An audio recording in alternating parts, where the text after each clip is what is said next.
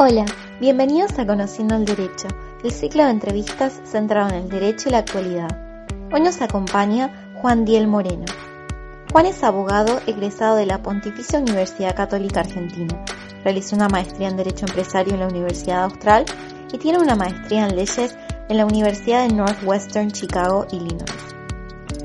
Actualmente se desempeña como socio del Departamento de Derecho Bancario y Finanzas Corporativas del estudio Marvalo, Farrer y Mayral. Hoy estaremos hablando de los smart contracts o los contratos inteligentes. Mi nombre es Lucía de los Heros y esto es Conociendo el Derecho. Bueno, bienvenido Juan al ciclo de entrevistas de la revista de la Universidad de San Andrés. Estamos encantados de que nos acompañes hoy. Muchísimas gracias, Lucía. ¿Cómo estás? Bueno, primero agradecerte a, vos y, también eh, por tu intermedio a la, Universidad de San Andrés por la invitación. Este, creo que es, muy importante hacer foco en un tema que es tan actual y, necesario, todo aquello que implique un poco la relación entre el derecho y la tecnología, así que súper contento de, de, estar acá en este podcast. Arrancamos con la primera pregunta. ¿Podrías explicar qué es un smart contract y cómo funciona? A ver, sé que este podcast está eh, focalizado en lo que es eh, la carrera de Derecho y, bueno, como todos abogados y, también como todo profesional sabemos que eh, tenemos la obligación siempre de, mantenernos actualizados en, nuestro nivel de competencia, un poco para que se vaya ajustando a las, a las nuevas realidades. ¿no? Y esto no es nada más saber manejar una computadora o, o los programas o aplicaciones que tiene la computadora, sino también entender cómo se desarrollan hoy los negocios en los que estamos asesorando, ¿no? Y cómo se conjugan un poco con la ley que puede llegar a ser aplicable. No, sé, por lo menos en mi caso particular, cada vez más eh, veo con habitualidad consultas vinculadas con blockchain o con criptomonedas, con tokenización de activos e incluso también de, smart contracts. ¿no? Pero bueno, me parece que es, es muy importante que cualquier abogado, ni siquiera aquel que sea especialista en tecnología, sino cualquier tipo de abogado tenga que tener presente cómo va a impactar la tecnología en su propia competencia, porque todos vemos que la tecnología impacta de manera horizontal, es una especie de impacto horizontal en todas las, en todas las especialidades, por lo tanto me parece que nadie está eh, exento de, este impacto en su propia competencia. Por eso me, me parecía importante empezar con este, con este concepto de manera tal de que la gente no piense que por el hecho de que esto está vinculado con tecnología, se lo deja exclusivamente a los abogados con, especialidad en tecnología. Bueno, yendo un poco a tu, a tu pregunta, o sea, yo lo que creo es que de la misma manera que el blockchain está hoy cambiando todo el sistema de pagos, eh, también tiene un impacto en el mundo eh, de los contratos. El tema de la definición de lo que es un, un smart contract o un contrato inteligente es algo bastante hoy debatido. Si tuviéramos que desagregar el término contratos inteligentes, no tenemos más que ir al, Código Civil, al artículo 957, para, para ver lo que quiere decir un contrato, que va a ser un acto jurídico por el cual dos o más partes van a expresar su consentimiento para crear, regular o, modificar o extinguir una relación jurídica patrimonial específica. O sea, pareciera que esto a primera vista parece algo fácil de entender, pero a esto se le agrega la calificación de, inteligente. y, en general, el concepto de inteligencia suele ser un concepto bastante polivalente, ¿no? en el sentido de que hay muchos tipos de inteligencia, todos lo sabemos, la abstracta, no sé, la lógica, la emocional, la social, pero esto de alguna manera incluye conceptos que por naturaleza, por la propia naturaleza del contrato inteligente, no están incluidas, qué sé yo, por ejemplo, la capacidad de aprendizaje, más allá de que la inteligencia artificial vaya incorporándose quizás en el futuro a este tipo de contratos, ¿no? O, conceptos blandos que quizás no están tan incorporados en lo que es una computadora, un programa o un, o un código específico. ¿Qué sé yo? Por ejemplo, el tema del conocimiento emocional entre las partes, la capacidad de poder razonar, o planificar o incluso prever escenarios posibles en el futuro o incluso la misma creatividad. O sea que esto de alguna manera lo que está definiendo es que si bien un smart contract puede ser un contrato, es debatible si puede llegar a ser inteligente en el concepto de inteligencia como, como esa capacidad, digamos, de, ir adaptándonos a, los entornos o a los contextos que puedan ir cambiando a través del tiempo. Entonces, estos, estos son, si querés, las características que le faltan a un contrato inteligente que pueda ser cuestionable, que se los pueda llamar eh, smart contracts o contratos inteligentes. Pero esto es un tema terminológico, ¿no? me parece demasiado relevante cómo denominar este tipo de contratos. Lo que me parece que sí es importante es tratar de entender qué es un smart contract como hoy se lo conoce en, el mercado. Quizás me parece importante para eso ver cómo se lo definió al comienzo, una de las primeras personas que empezó a denominar o a llamar a estos contratos como contratos inteligentes fue eh, Nick Szabo, que era un abogado y un, criptógrafo, o sea, tenía ambas eh, características. Incluso hay algunos que, piensan que era el famoso Satoshi Nakamoto, que fue el que, creó el Bitcoin y la, sobre la base de un, documento que él, que él había preparado. ¿no? Pero básicamente la definición que él le da es que los smart contracts son como contratos escritos en una especie de código informático y que tiene como propiedad específica la de poder autoejecutarse. Es decir, cumplidas determinadas condiciones, se autoejecuta. No hace falta esperar la, autorización o la instrucción de absolutamente nadie. Es, un contrato que tiene como particularidad, si querés, o relevancia, el hecho de que lo que hayan pactado las partes en ese contrato se, puede auto eh, ejecutar. Este concepto, digamos, a pesar de que hace 20 años fue, fue definido, no tuvo demasiada relevancia, sino hasta el año 2008, donde empezó eh, la moneda virtual Bitcoin, que obviamente eh, corre sobre una plataforma de blockchain. No sé si vale la pena quizás, aunque sea detenernos eh, dos segundos en lo que es blockchain, pero conceptualmente es una, una base de datos distribuidas que trabaja sobre la base de consenso y que básicamente lo que permite es la registración y la transferencia de activos o de valor en un ámbito seguro y anónimo, ¿no es cierto? Y bueno, sobre estas plataformas es donde corren lo que técnicamente se denominan los, contratos inteligentes. Bueno, estas dos tecnologías, es decir, el smart contract y el blockchain, es de alguna manera lo que permite tener este tipo de contratos que se autoejecutan de manera automática e inmediata en, una especie como de, de, red global segura y descentralizada. ¿no? A ver, hoy, en la actualidad, esta tecnología blockchain es una tecnología que se puede replicar en distintos tipos de cadena de bloques o de blockchains. Tenemos la de Bitcoin, tenemos la de Ethereum y hay otros tipos de, tecnologías blockchain que se puedan utilizar. No es que sean materia exclusiva de estas dos compañías, pero hoy Ethereum, por su propia naturaleza, es la que te permite que se puedan correr contratos inteligentes en la, blockchain de este protocolo que es Ethereum.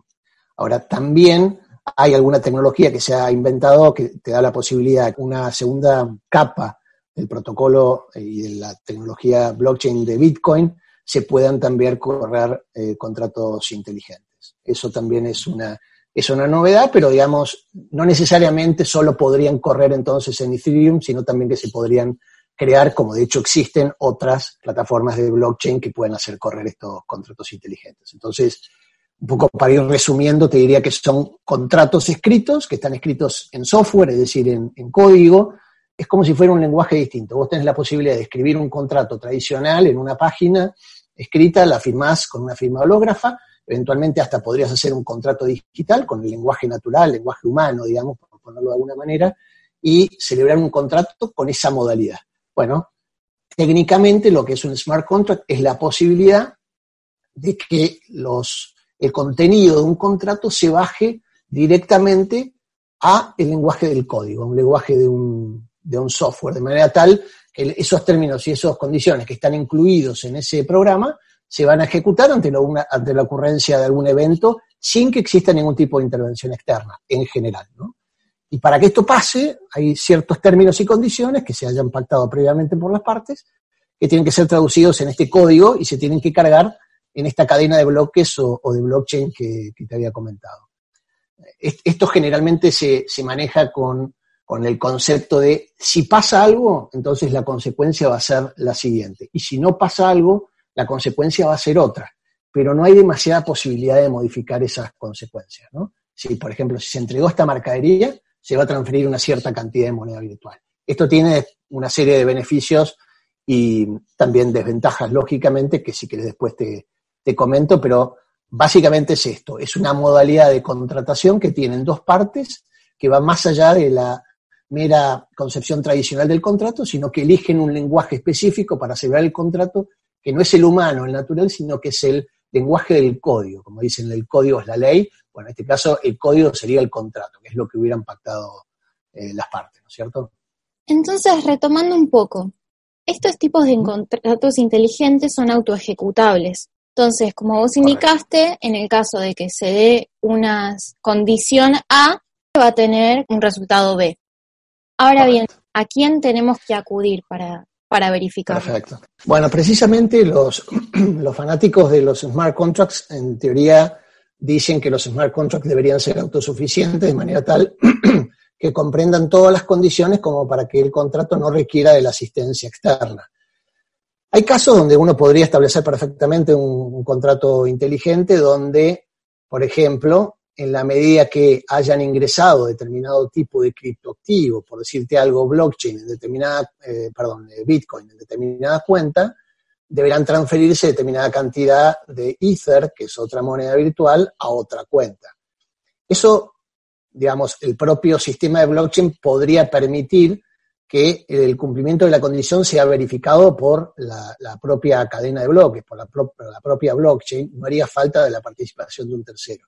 Pero cuando dentro de ese contrato empiezan a, eh, introducirse elementos que no son propios de la red, sino que son de la realidad física, por ejemplo, entrega de una mercadería, eh, aumento de un tipo de cambio de una moneda específica, eh, cualquier tipo de condición que requiera la participación de un tercero para su determinación, va a requerir entonces que se inmiscuya ese tercero. En general, este tipo de terceros son denominados como oráculos, porque son básicamente a donde tiene que acudir el contrato inteligente para recibir esa información para verificar el cumplimiento de esa condición. Esto obviamente le agrega un componente de incertidumbre a, a la naturaleza, si querés, autónoma del propio contrato, pero bueno, en la medida que sea un, tercero de confianza, reconocido y con prestigio en el mercado, podría ser una forma válida de poder determinar el cumplimiento de la condición. Lógicamente que le va, a, le va, a, quitar este carácter de autonomía, pero bueno, en, en, la vida es muy difícil que los absolutos se puedan cumplir.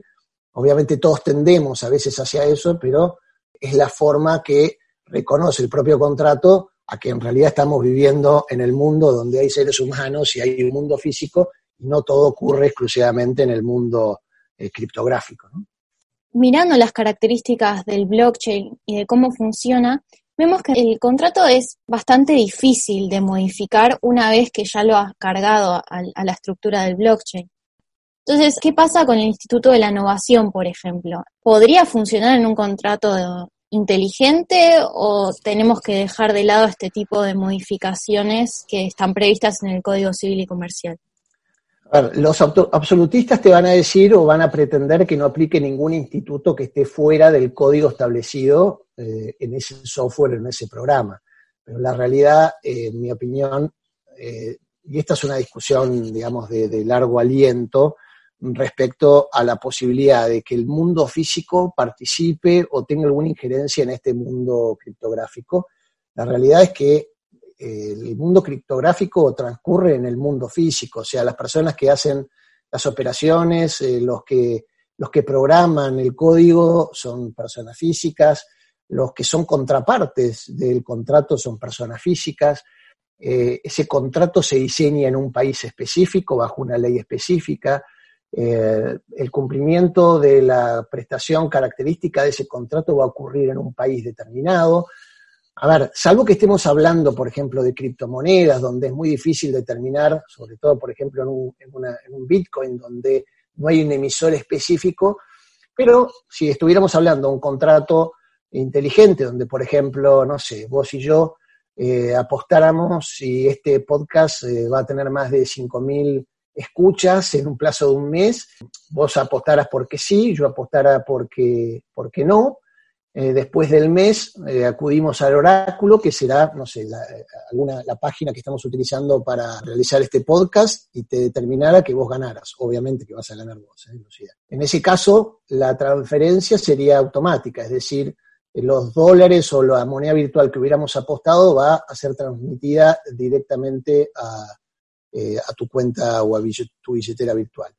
Ahora, lo que sí puede pasar es que hubiéramos podido apostar algo que sea absolutamente ilegal, por ejemplo, no sé, eh, o incluso podríamos haber realizado un contrato ilegal con objeto ilícito, eh, o un contrato que si bien hoy en la actualidad puede ser 100% legal, dentro de dos meses sea ilegal, o violar alguna normativa de orden público. Definitivamente todos esos principios van a aplicar 100% dentro de lo que es el contrato inteligente, aún, aún cuando sea de difícil ejecución.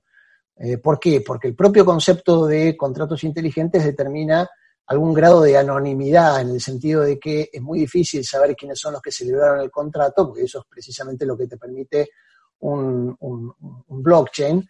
Esto también es ciertamente discutible, porque en algunos casos, eh, sobre la base del traqueo que uno puede hacer de las operaciones que una persona realiza, puede llegar a, determinarse quién es la persona que está celebrando la operación, pero también existen eh, plataformas que eh, prometen o aseguran un mayor grado de confidencialidad, como Zcash o Monero, por ejemplo.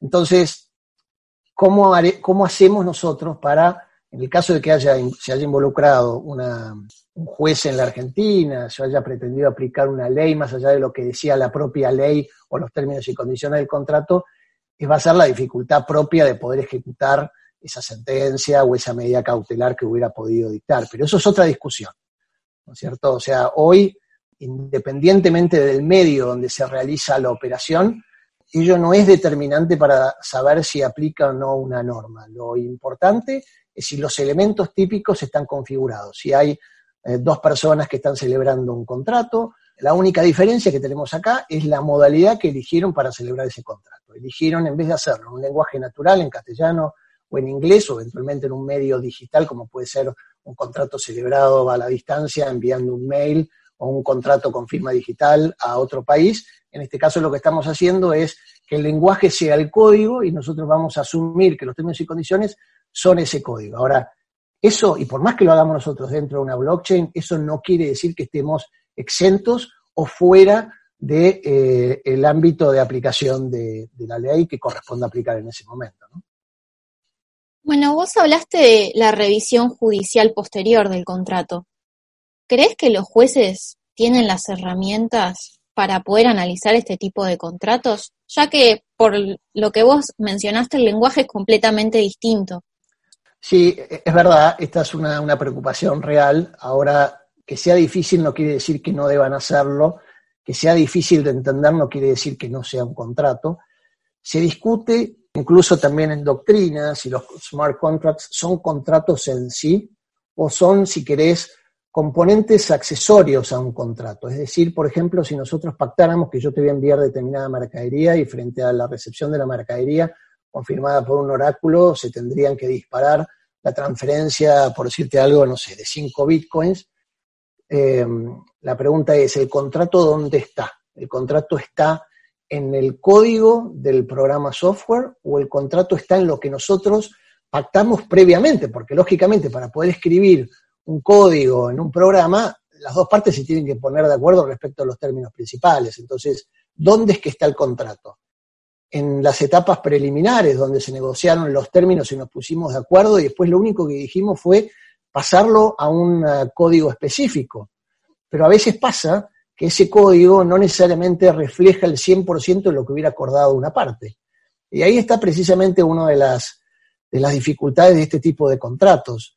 Eh, por ejemplo, en un contrato de largo aliento o de, o de largo plazo que pueda celebrar una compañía con otra compañía en un tema muy sofisticado, yo te puedo asegurar que podemos traspasar a código o a software una parte del contrato, pero no toda. Hay muchas cláusulas que las partes generalmente pactan con determinados estándares de conducta que no son de alguna manera programables. ¿Qué sé yo? Por ejemplo, ¿cómo podemos hacer nosotros para bajar a código el concepto de buena fe, el concepto de buen hombre de negocios, el concepto de razonabilidad, mayores esfuerzos?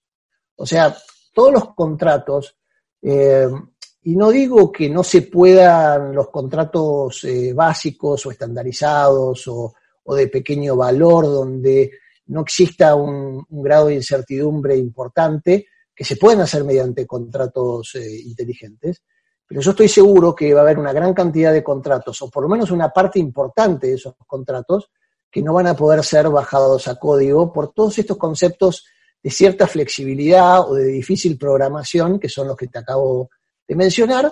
Entonces, yo no descarto, entonces, la, la utilización de estos smart contracts en estos contratos simples que no requieran demasiada discusión, que no tengan la necesidad de utilizar conceptos de flexibilización, porque no sería posible hacerlo, es blanco y negro, ocurre esto, eh, el resultado es aquel. Entonces, que sobrevivan ambos contratos, es decir, que los contratos tradicionales se mantengan para aquellos, aquellas cuestiones que tengan algún grado de incertidumbre, donde las partes privilegien la relación personal que tienen, que quieran mantener a un grado de flexibilidad entre ellos para administrar el contrato.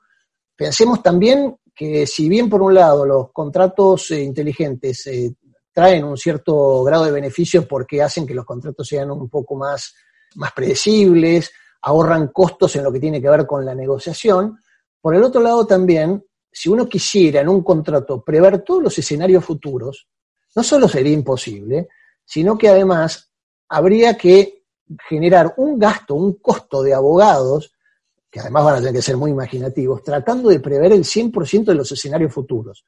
¿Por qué? Porque si llegara a ocurrir alguno de estos eventos, el contrato no sabría cómo reaccionar o incluso tendría un resultado que quizás no es el esperado por las partes. Entonces, por un lado, es eficiente para determinado tipo de relaciones jurídicas, pero por el otro lado puede ser muy ineficiente, como te digo, es asumir una gran cantidad de honorarios de, abogado para prever el, universo de posibilidades que podría prever cualquier tipo de relación humana o relación comercial. Entonces, hay que ser muy cuidadoso con esto. El contrato inteligente es importante, creo que es valioso, pero hay que reconocer también que los contratos tradicionales van a seguir subsistiendo. Pensemos entonces la posibilidad de que un smart contract en realidad sea un accesorio a un contrato tradicional. ¿Qué pasa si en este contrato tradicional sea un incumplimiento contractual en alguno de, estos casos que vos decís que no son programables? Por ejemplo, actuar de mala fe. En ese caso, ¿cómo podemos impedir que el smart contract siga funcionando? ¿Cómo podemos hacerlo que no sea autoejecutable? Sería la pregunta. Claro, claro. El smart contract necesita que alguien le cargue información para poder actuar. Entonces, la información que necesita básicamente es que alguien le diga que hubo un incumplimiento. Ahora, la pregunta es quién le va a decir que hay un incumplimiento.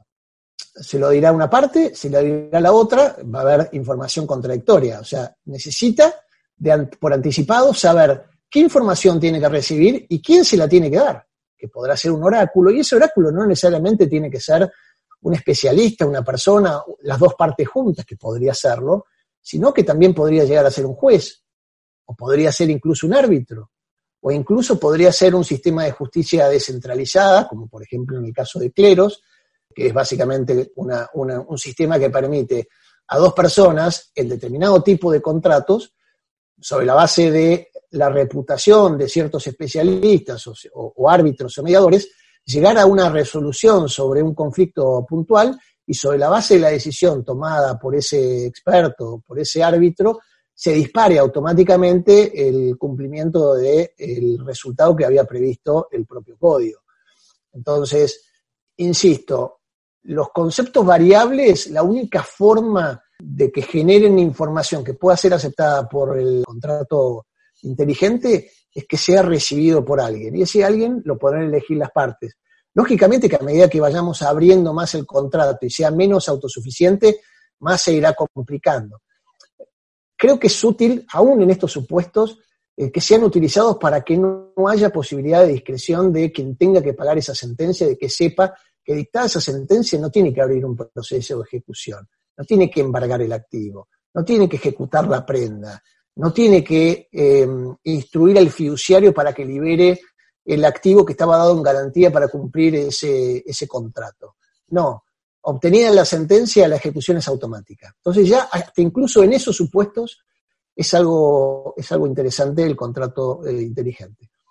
Yo lo asimilaría eh, a, por ejemplo, un fideicomiso de garantía. Habitualmente, antes de los contratos inteligentes, cuando uno quería garantizar el cumplimiento o hacer ejecutable un contrato, podía establecer un contrato de fideicomiso o una prenda o lo que fuere, donde el propio fiduciario, frente a la recepción de una nota que indicara que se cumplió por parte de una de las partes la prestación, libera los fondos.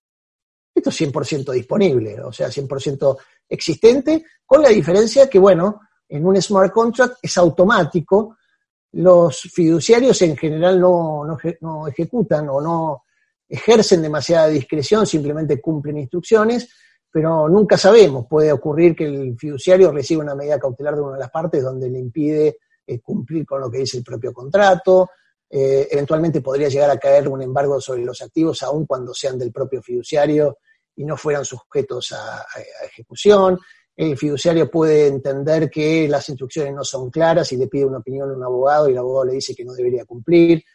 Pero bueno, esto básicamente es una mayor sofisticación en el grado de cumplimiento con las ventajas que implica la automatización y con las desventajas que implica el que no se pueda volver atrás. Y el que no se pueda volver atrás, eh, por lo menos en, en la actualidad, puede ser resuelto de diversas maneras. Por ejemplo, el contrato va a cumplir exactamente lo que, lo que dice. Ahora podría volver atrás si ambas partes están de acuerdo en que vuelva atrás. O sea, tienen que estar ya en el propio código establecido. Podría pactarse, por ejemplo, que frente a determinado supuesto, más allá de que se haya cumplido el contrato, que se obtenga una sentencia, y como los fondos ya fueron transferidos, que se produzca un contrato, un, se firme otro contrato inteligente en el mismo momento que se firmó el otro contrato, donde se prevé la posibilidad de que frente a la obtención de una sentencia, esos fondos tengan que revertirse y que vuelvan a la contraparte que hubiera eh, pagado originalmente esos fondos. O sea, se puede prever todo, lo que se necesita sí es eh, información cierta, porque el, protocolo o el, programa no forma, no, no, no trabaja o no, o, no, o no va a cumplir lo previsto en el propio contrato si no tiene información cierta. Entonces, para terminar, ¿qué le recomendarías a un abogado que está frente a la decisión de voy por contrato tradicional o voy por smart contract, voy por los dos? ¿En qué se debería fijar para tomar esa decisión? Bueno, yo te diría lo siguiente, contratos sofisticados yo veo de muy difícil ocurrencia eh, a, a, contrapartes pactando todos los términos y condiciones previstos en un contrato. Es muy complicado si bien hay muchos esfuerzos de, muchos jugadores en la industria que están tratando de estandarizar la mayor cantidad de contratos y que me parece que es un esfuerzo eh, valedero, porque a fin de cuentas lo que se puede hacer es todos los contratos que sean estandarizables, que lo sean, que tengan determinadas condiciones, y hasta por una cuestión de costos, yo puedo preferir asumir el riesgo de que haya algún cambio de condición en la medida que quizás el riesgo no sea demasiado alto pero decir, por ejemplo, que un contrato simple, sin demasiadas cláusulas, que sea blanco y negro, me puede servir. Me podré equivocar de 200 operaciones en una, pero en el, en el, en el total, en el universo total de los contratos, me conviene más perder en un caso o en dos casos, pero el costo total de esos dos casos en los que perdí va a ser menor que el costo total que me representaría tener que eh, celebrar contratos eh, smart contracts con un nivel de complejidad que sea, que sea inafrontable desde el punto de vista económico. Entonces, yo creo que va a depender un poco de las características propias del contrato. Contratos estandarizables fácilmente, donde, por ejemplo, en, el mercado retail, eh, típica, típicos contratos con que se comenzó a analizar estos temas, el del vending machine que te vendía la Coca-Cola, o incluso, no sé, incluso en, en, el mercado del blockchain sería fácilmente instrumentable. Ahora, cuando la sofisticación no lo justifica, cuando el nivel de incertidumbre es muy amplio, cuando la relación entre las partes es muy elaborado y requiere mucho de elemento subjetivo, personal, pareciera que no tiene demasiado sentido ser un smart contract, aunque sí podríamos utilizarlo, como decíamos antes, como accesorio o como complemento para facilitar la ejecución del contrato, pero no como un absoluto donde a partir de ahora, por la tecnología y porque tenemos que eh, ser abogados este, fashion, tenemos que eh, hacer todos los contratos de manera, de manera inteligente. Básicamente, este mismo grado de flexibilidad que te comentaba respecto a si usar contratos inteligentes o no, me parece que es el que tenemos que tener todos, no entrar en absoluto, me parece que en algunos casos se pueden usar, en otros casos no se pueden usar. Y lo mismo el regulador, entender que este tipo de, contratos tienen sus propias particularidades y que tienen que tener algún grado de flexibilidad en el caso de que la legislación no, no prevea la solución adecuada, aplicando institutos por analogía y sabiendo que hay que cambiar un poco el mindset que todos tenemos respecto a este tipo de contratos. Sería ideal, obviamente, que en el futuro se regulen, o por lo menos que se, que se regulen aquellas cuestiones que quizás eh, no encajan exactamente en la regulación como hoy la tenemos, pero creemos que por la regulación eh, o por el avance de la regulación argentina, todo lo que tiene que ver con contratos electrónicos, firma digital, firma, firma electrónica, la normativa sobre desburocratización, permiten este tipo de contratos y por lo menos el, desarrollo es algo bastante plausible. Así que bueno, eh, Lucía, te agradezco muchísimo la invitación y obviamente quedo a disposición para lo que necesites. Muchas gracias.